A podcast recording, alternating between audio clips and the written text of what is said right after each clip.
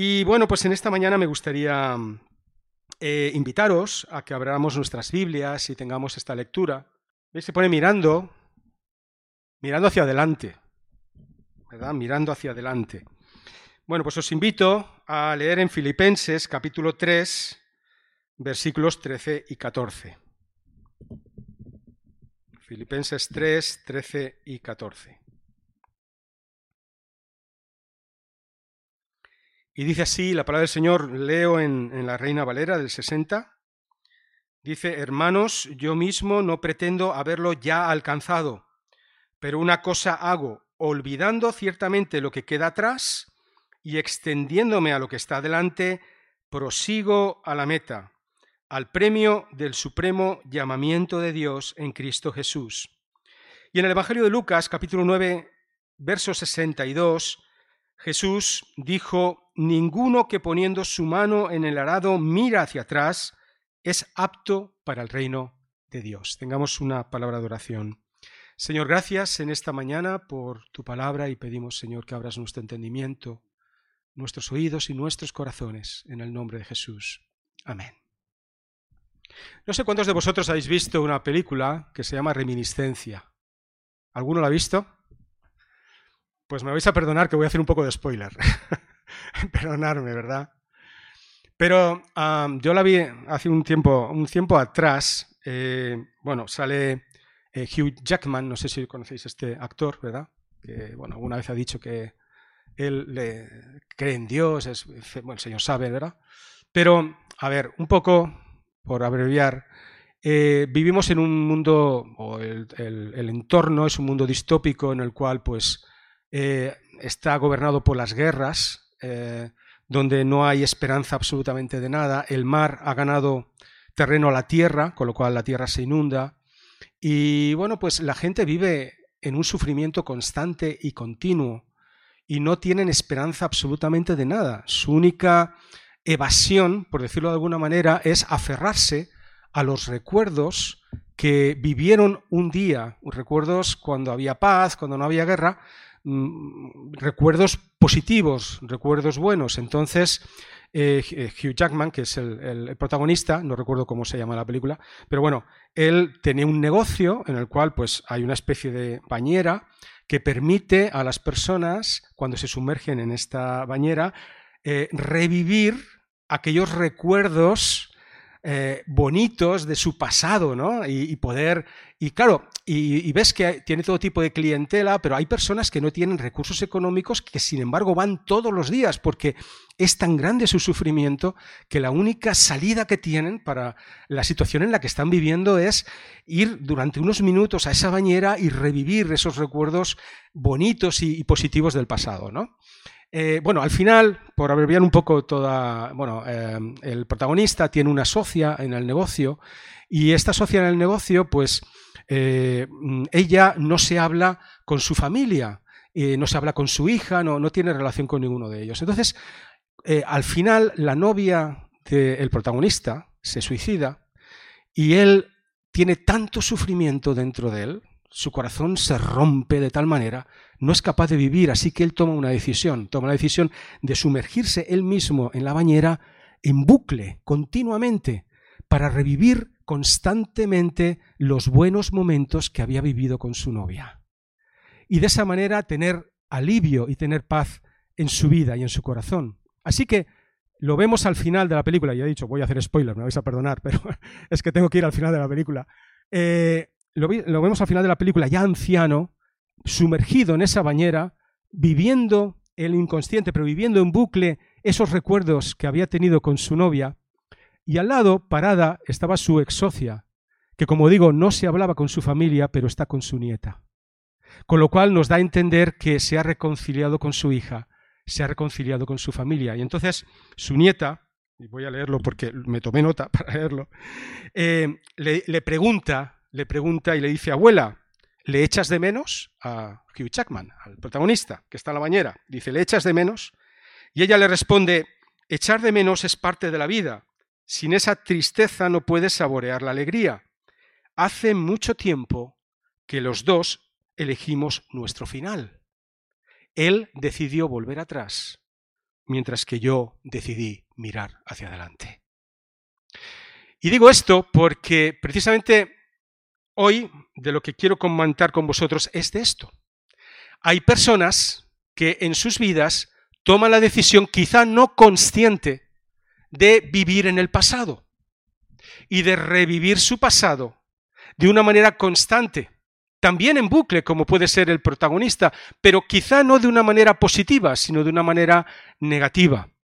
Viven según las experiencias del pasado, las vivencias del pasado, las situaciones del pasado, a veces difíciles y a veces amargas. Otros, sin embargo, lo que deciden es vivir su carpentier, es decir, vivir el día y no preocuparse absolutamente para nada, ni del pasado, ni del futuro, de alguna manera hipotecan su futuro porque lo que ellos están de alguna manera eh, viviendo es el presente y lo único que les importa y lo único que tiene peso en su vida es el presente. Y así tenemos tantas personas como pues eh, nunca ahorran, nunca hacen planes de futuro, viven el día a tope como dicen y les importa. Yo tengo unos cuantos compañeros que son así, ¿verdad? que lo único que les importa es el presente. Y, y bueno, y ahí vemos como hay personas que viven ancladas en el pasado, otros en el presente. Pero la palabra de Dios nos dice en cuanto a aquellos que deciden de una manera consciente o inconsciente vivir en el pasado, nos dice en 2 Corintios 5, 17, seguramente sabemos bien este versículo de memoria, que de modo que si alguno está en Cristo, nueva criatura es. Las cosas viejas, ¿qué dice? Pasaron. He aquí, en Cristo, todas son hechas nuevas. Es decir, no tiene sentido seguir viviendo en el pasado, porque en Cristo todo es hecho nuevo. Y aquellos que deciden vivir únicamente en su presente sin importarles en absoluto su futuro ni su pasado, en Filipenses 3, 13, 14, como hemos leído, dice el apóstol Pablo, una cosa he decidido hacer y hago, olvidando lo que queda atrás, extendiéndome a lo que está delante, prosigo a la meta el escritor de Hebreos viene a decir algo similar en el capítulo 12, verso 1 y 2, cuando dice, por tanto, nosotros también, teniendo en derredor nuestro tan grande nube de testigos, despojémonos de todo peso y del pecado que nos asedia, y corramos con paciencia la carrera que tenemos por delante, por delante, puestos los ojos en Jesús, el autor y consumador de la fe el cual por el gozo puesto delante de él sufrió la cruz, menospreciando lo propio, y se sentó a la diestra del trono de Dios. Una vida que no se proyecta hacia adelante, es una vida sin metas, es una vida sin esperanzas, es una vida sin propósitos, es una vida en bucle, como decía, ¿verdad? Dando vueltas como el pueblo de Israel en el desierto. Es una vida sin sentido. Y la vida cristiana, tal y como es la vida en general, la vida que nos ha dado y nos ha regalado el Señor con sus estaciones del año, la primavera, el verano, el otoño y el invierno, son diferentes y la vida humana es así, es como las diferentes etapas eh, que, que, pasan en una vuelta ciclista, ves a los ciclistas donde un día tienen que subir una montaña y un puerto de montaña que, que, madre mía no sé ni cómo pueden subir y otro día están en llano y otro día hay una contrarreloj y otro día el sol y otro día hay la lluvia y otro día y son diferentes cada día y cada etapa es diferente, pero no repiten cada día la misma etapa. La vida es así, son etapas que van pasando son como esos ah, caparazones que, que se van quedando, pero se van renovando.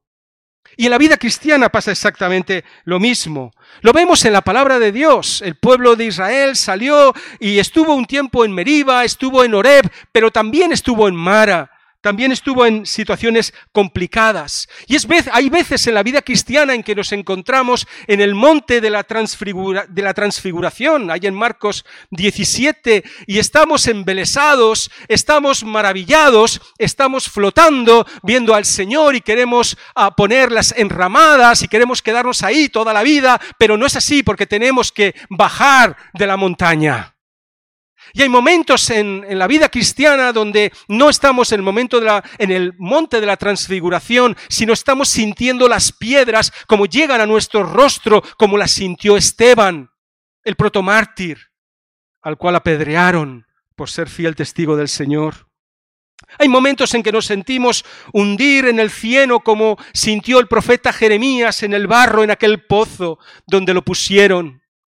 Hay momentos en que, eh, sin embargo, nos sentimos eh, caminar con todo el ejército y con todo el pueblo de Dios alrededor de Jericó y vemos como las murallas caen por la gracia y la gloria del Señor. Etapas, etapas diferentes, no siempre estamos en el mismo sitio, no siempre estamos de la misma manera, no siempre estamos igual. ¿Por qué? Pues porque la vida es un peregrinaje y la vida cristiana también es un peregrinaje. Somos peregrinos. Caminamos en este mundo, pero no nos quedaremos en este mundo sino que tenemos una patria. Gloria al Señor. Tenemos un futuro, tenemos un anhelo, como nos compartía antes Dani en el grupo de alabanza. Nos hablaba precisamente de esto, del consuelo que tenía la abuela de Miriam, ¿no? Cuando ella pensaba en el cielo y, le daba fuerza y vitalidad para vivir en el presente. Gloria al Señor, que es verdad, no es una utopía, no es una falsedad, no es un cuento, es una realidad que ya podemos experimentar en el presente porque vivimos con Cristo, que es el eterno, que es el Rey de Reyes y Señor de Señores. Pero es verdad que hay, eh, hay veces en la vida que pasamos por Mara y estamos en las aguas amargas y de una manera decidida o no decidida nos quedamos con ese regusto amargo y aunque seguimos físicamente caminando, nuestra mente está pensando todavía en las legumbres y en las ollas de Egipto. Y aunque parece ser que somos peregrinos en marcha en esta tierra y en la vida cristiana, nuestro corazón se ha quedado atrás, mirando el atrás, y no mirando Canaán, y no mirando la tierra que tenemos por delante, la nube que nos guía de día y la columna de fuego por la noche. Así somos cada uno de nosotros. Pablo experimentó, claro que sí, momentos complicados y momentos difíciles. Quizá, yo me imagino, esto no lo dice la palabra, pero yo imagino, porque el ser humano somos así, en más de una ocasión, por la noche, en su, en su cámara y, acostado en, en su cama, seguramente le venían esas imágenes, cuando él, siendo joven todavía y llamándose Saulo, consentía en el apedreamiento de Esteban, quizá Quizá él venían esas imágenes, trayéndole las ropas de Esteban a sus pies, y quizá turbaban su mente y turbaban sus sueños por la noche. Pero Pablo en ese momento se fortalecía en el Señor y como dice a los filipenses, una cosa hago, olvidando lo que queda atrás, extendiéndome a lo que está delante, prosigo a la meta en Cristo Jesús. Prosigo a la meta.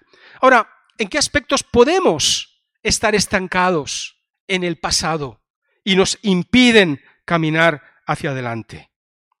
Lo primero es que a veces nos quedamos anclados o estancados en el pasado por las heridas que venimos arrastrando. Pueden ser heridas que seamos conscientes de ellas o no. Pueden ser situaciones que hemos vivido de rechazo, de abandono, heridas de, pues, de fracaso que hemos vivido en el pasado, de rupturas, de luchas, de enfermedad quizás, y que hemos creído tener ya superadas, pero que realmente no se han superado. Y hay circunstancias, hay momentos en la vida en los que vamos caminando y, vamos relacionándonos, relacionándonos con los demás, pero estas heridas de repente fluyen sin darnos cuenta. Y quizás sea una imagen que vemos, una persona, un nombre, una música, cualquier cosa, pero vienen otra vez. Hay relaciones que quizás no se han restaurado o hay situaciones donde no has perdonado en lo profundo de tu corazón. No lo sé, el Señor lo sabe. Situaciones del pasado, heridas que hemos vivido nosotros, quizás nos, nos han hecho daño en el pasado. De alguna manera y están ahí. Y no nos permiten avanzar.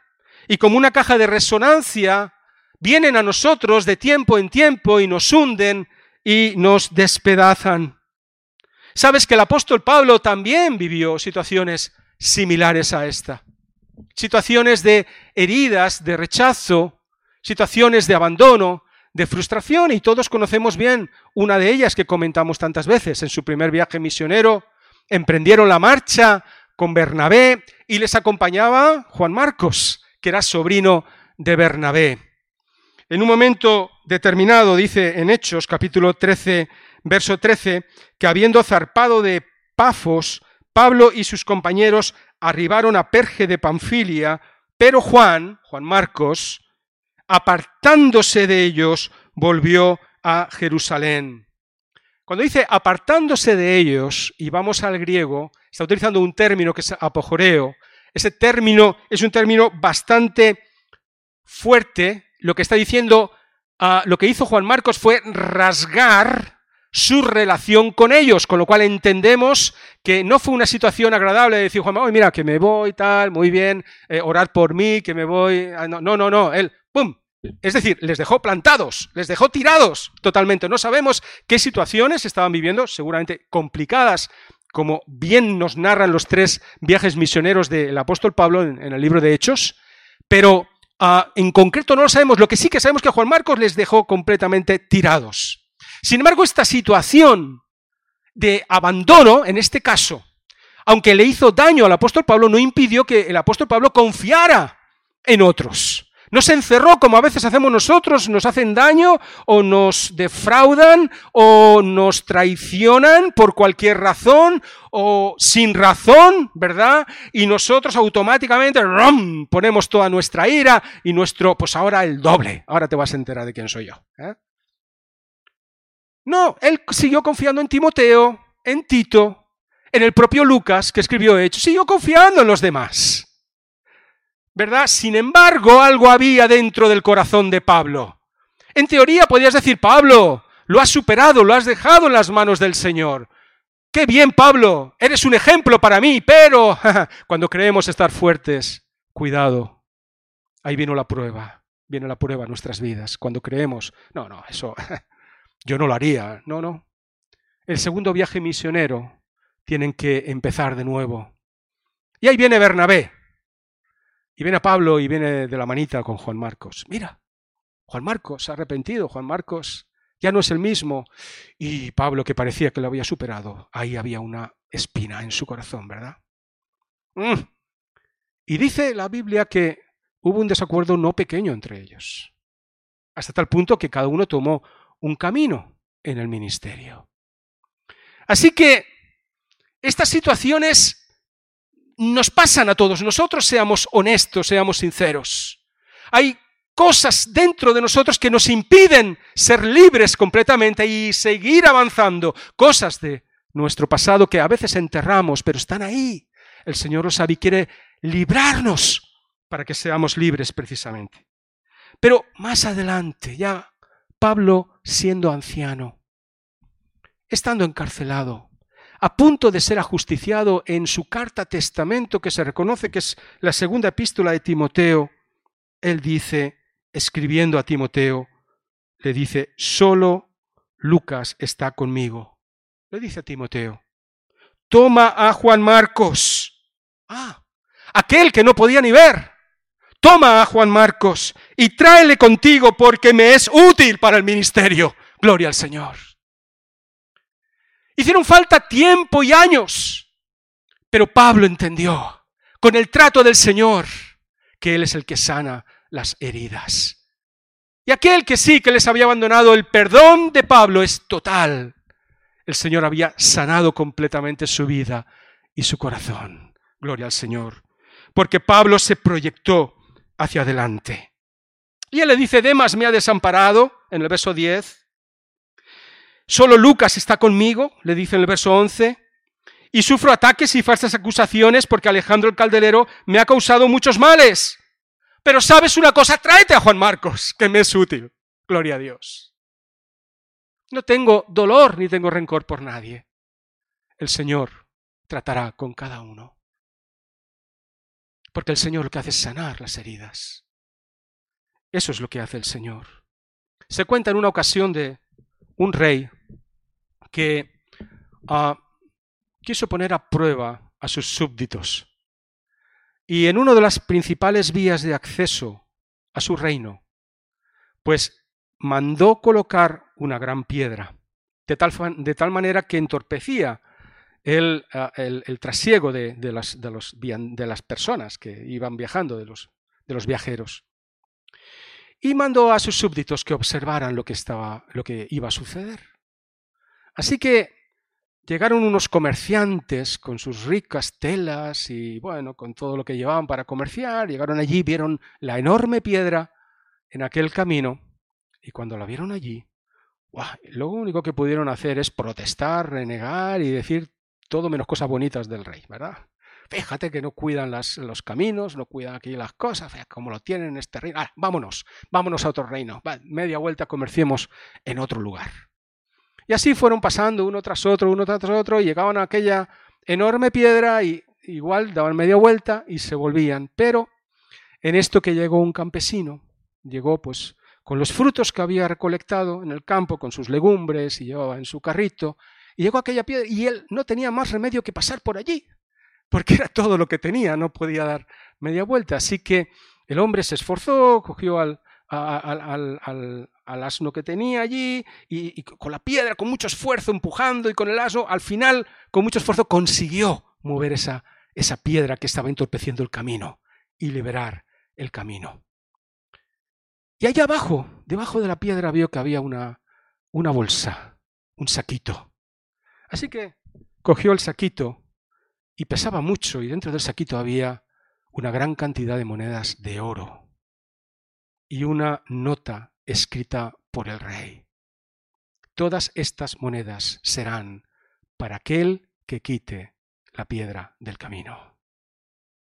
Y hermanos, esto es una ilustración muy sencilla, pero ilustra cómo actuamos cada uno de nosotros. Preferimos dejar a veces un granito de arena simplemente de nuestro pasado ahí, que con el tiempo se va haciendo un poquito más grande como una canica y luego un poquito más grande, como una pelota y luego un poquito más grande y llega un momento que obstaculiza todo, de tal forma que no podemos avanzar en nuestra vida cristiana. No podemos avanzar. Porque ese obstáculo es tan grande que nos impide seguir hacia adelante. Y lo que dice el Señor es, de igual manera que se presentó a los doce y se presentó a Tomás Mira, aquí están mis llagas. Tócalas. Hunde tus dedos. Aquí estoy. He resucitado. He venido. ¿Para qué? Para fortalecerte en tu debilidad. Para ayudarte. Para hacer el trabajo que tú no puedes hacer. Porque cada uno de nosotros no somos capaces por nosotros mismos de quitar esa piedra del camino. Pero el Señor sí que es capaz de hacerlo. Pero es necesario que tú y yo estemos decididos a quitar todos esos obstáculos de nuestra vida. Señor sabe si hay cosas de nuestro pasado, heridas de nuestro pasado que nos impiden avanzar. A veces nos anclamos en experiencias negativas en cuanto al pecado y a las malas decisiones que hemos tomado también en el pasado. Dice Job en el capítulo 13, verso 23, dime, ¿qué he hecho mal? muéstrame mi rebelión y mi pecado. Job estaba siendo sincero delante de Dios. Job le estaba diciendo a Dios, Señor, necesito que tú me muestres aquellas áreas de debilidad que hay en mí, aquellos aspectos de mi carácter, aquellos aspectos de mi pasado donde yo eh, he tomado malas decisiones, donde yo he cometido agravios y necesito que tú me hagas entender, Señor. Y sabes que tú y yo necesitamos entender. Necesitamos que el Espíritu Santo clarifique en cada una de nuestras vidas aquellas áreas oscuras que a veces arrastramos también del pasado, que muchas veces hemos permitido que convivan en nuestras vidas, hemos permitido que estén ahí, pero que realmente no hemos tomado la decisión de sacarlas porque tampoco hemos visto la gravedad de cada una de ellas. Job le preguntó, y necesitamos preguntarle al Señor. Me gustaba un comentario que leí de John Maswell en su lado, perdón, en su libro El lado positivo del fracaso. Él habla de el valle, el viaje, perdón, a la ciudad del remordimiento. Y voy a leer lo que él escribe en su libro. Dice, no había planeado viajar ese otoño, pero sin darme cuenta me encontré preparando el equipaje. Una vez que salí me llené de temor. Fue otro viaje de culpa. Reservé mi billete en la línea aérea el pecado que cometí. No necesité facturar mi equipaje, porque en esa aerolínea todo el mundo lo carga, teniendo que llevarlo por lo que parecen ser largos kilómetros en el aeropuerto de la ciudad del remordimiento. Había allí gente de todo el mundo, encorvados bajo el peso del equipaje, de su pecado, que ellos mismos habían preparado. Tomé un taxi para que me llevara al hotel del último recurso y durante todo el trayecto el chofer no dejó de mirar sobre su hombro.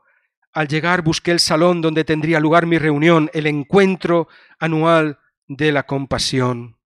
Al registrarme vi que todos mis antiguos colegas estaban en la lista, toda la familia del hacer, con el patriarca podría haber hecho, estaban las gemelas, las oportunidades malgastada y la perdida, y como no, todos los ayer. Había demasiados como para enumerarlos uno a uno, pero todos tenían historias tristes que contar. Mientras me preparaba para pasar una larga noche, me di cuenta que una persona tenía el poder de enviar a toda esa gente a casa y terminar con la fiesta. Y esa persona era yo. Todo lo que tenía que hacer era volver al presente, dar la bienvenida al nuevo día. Las personas que no logran superar los problemas o el dolor del pasado o sus pecados de culpa terminan por vivir amargadas. Es la consecuencia inevitable de no procesar viejas heridas y tragedias. Dicen Colosenses 2, 13, 15, vosotros estando muertos en pecados y en la incircuncisión de vuestra carne, os dio vida juntamente con él, perdonándoos todos los pecados, anulando el acta de los decretos que había contra nosotros, que nos era contraria, quitándola de en medio y clavándola en la cruz, y despojando a los principados y a las potestades, los exhibió públicamente, triunfando sobre ellos en la cruz. Gloria al Señor. Suelta el pecado que te asedia. Suéltalo. Déjalo en los brazos de Cristo. Déjalo en los brazos del Señor. Él ha pagado todas nuestras deudas. En Mateo 11, 28 dice, venid a mí todos los trabajados y cargados. No llevéis más vuestros pesos, vuestras alforjas, yo os haré descansar. Traedme absolutamente todas vuestras cargas porque yo he pagado por ellas. El Señor Jesús ha muerto en la cruz del Calvario para limpiar nuestros pecados. Lo sabemos, lo decimos muchas veces, pero no siempre lo entendemos. Porque cuando decidimos seguir cargando con todo este peso, estamos negando la eficacia de la cruz en nuestras vidas. Pero Él está ahí con sus manos extendidas, como he dicho antes. Nos anclamos, sí, en heridas del pasado, en malas decisiones del pasado, pero también a veces nos anclamos en tradiciones del pasado. En una ocasión, Jesús iba paseando con sus discípulos. Estaba en tierra de Samaria, de los samaritanos. Imagino que haría calor, ¿no? Como ahora, cuando da el fuerte sol, madre mía. Tenían sed, él se sentó allí en el pozo de Jacob y tenían hambre. Y sus discípulos se acercaron a una aldea cercana a comprar comida. Ahí estaba Jesús, en el pozo de Jacob. Y se acercó una mujer, una mujer de aquel lugar. Iba con su cántaro a sacar agua al pozo de Jacob y tuvo el encuentro con Jesús. Al final, entre todo lo que allí sucedió, ella, en Juan 4:20 podemos leerlo, le dice a Jesús, nuestros padres adoraron en este monte, hablando de los samaritanos, ¿verdad? Nuestros padres adoraron este monte, en Jericín, Y vosotros decís que es en Jerusalén que es el lugar donde se debe de adorar. Es decir, esta mujer decía, a ver, es que nosotros tenemos razón. ¿No? Ella iba con sus argumentos teológicos o sus tradiciones aprendidas, su background, como dicen en inglés, su trasfondo. Ella iba allí a su encuentro con Jesús. No sabía quién era Jesús, pero reconoció que era profeta. Y Jesús no le da una charla teológica ni un sermón, ¿verdad? Jesús simplemente le dice, He aquí, la hora viene y ahora es cuando los verdaderos adoradores adorarán al Padre en espíritu y en verdad, porque también el Padre tales adoradores busca que le adoren. Mira, no se trata de tradiciones, no se trata de que siempre lo hemos hecho así. No se trata de lo que tú has aprendido. No se trata del trasfondo que tú traes. No se trata de tus conceptos, ni tus ideas, ni de tu, teología. No se trata absolutamente de lo que te han enseñado, de lo que tú crees sobre esto, sobre aquello. Se trata de estar rendidos delante del Señor y reconocer que Él es digno de gloria, de alabanza y adorarle con todo tu corazón porque Él busca tales adoradores.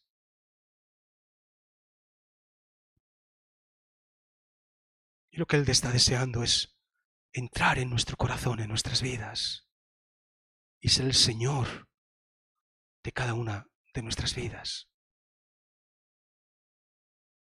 Eso es lo que Él está esperando de ti y de mí. A Él no le deslumbra nada de lo que seamos ni de lo que digamos ni nuestros títulos, ni nuestra aparente sabiduría, ni nuestras formas, ni nuestro dinero, mucho menos. Nada, absolutamente nada. Solamente anhela nuestro corazón y nuestra adoración. Y la adoración es una expresión de amor, porque ese término, lo hemos comentado alguna vez, prosquineo significa también en sus acepciones besar. Y es besar a Dios, es adorarle. A veces estamos anclados en nuestros prejuicios, estamos anclados en nuestras categorías y nuestra manera de pensar. Somos cortos de miras, no somos capaces de quitar nuestros clichés y de caer rendidos a los pies del Señor y decir, Señor, me da igual si es aquí, me da igual si es en Jerusalén, me da igual lo que me han enseñado, me da igual lo que me han dicho, solamente quiero estar enamorado de ti, cerca de ti. Quiero que tú seas mi Señor y obedecerte hasta el final.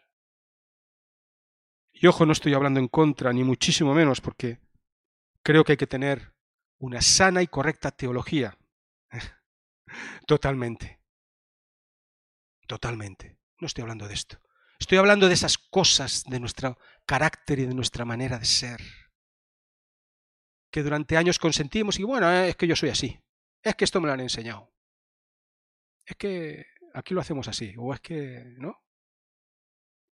Situaciones que el Señor, el Espíritu lidia con nosotros día tras día, semana tras semana, mes tras mes y año tras año, y nosotros resistimos, resistimos su obra en nuestras vidas. Rendirnos al Señor. Eso es de lo que hablaba Pablo a los filipenses. Eso es lo que él dice, olvidando lo que queda atrás. Sí, yo puedo enorgullecerme más que nadie.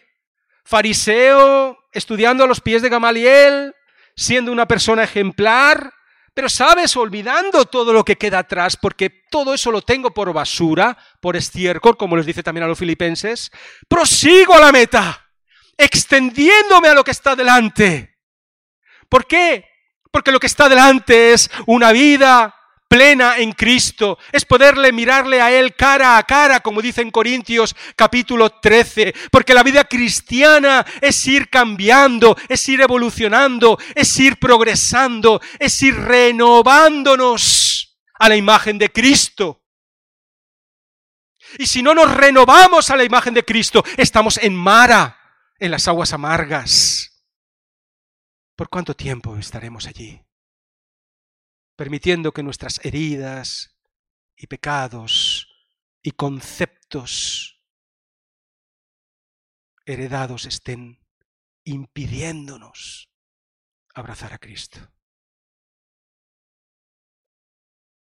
He aquí, la hora viene, ahora es cuando los verdaderos adoradores adorarán al Padre en espíritu y en verdad. Porque también el Padre, tales adoradores, busca que le adoren.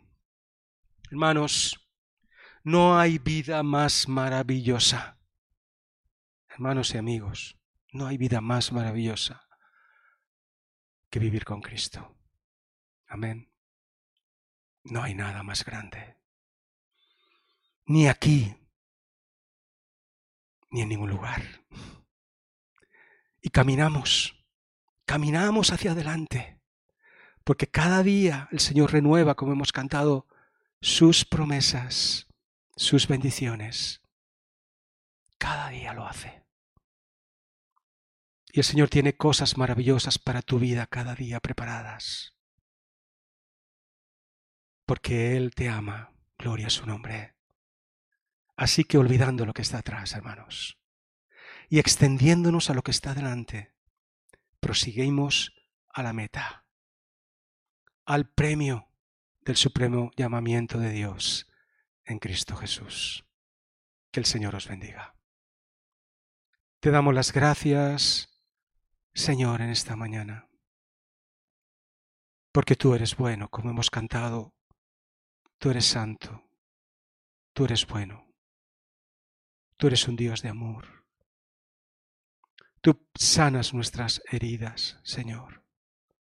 Tú perdonas nuestros pecados. Tú liberas nuestra mente de conceptos caducos, de hábitos, de situaciones del pasado, Señor. Tú eres bueno, Señor. Te bendecimos, Señor, te bendecimos. Oh Señor, ayúdanos a proyectarnos hacia adelante, hacia ti, Señor. Gloria a tu nombre, en el nombre de Jesús. Amén, amén.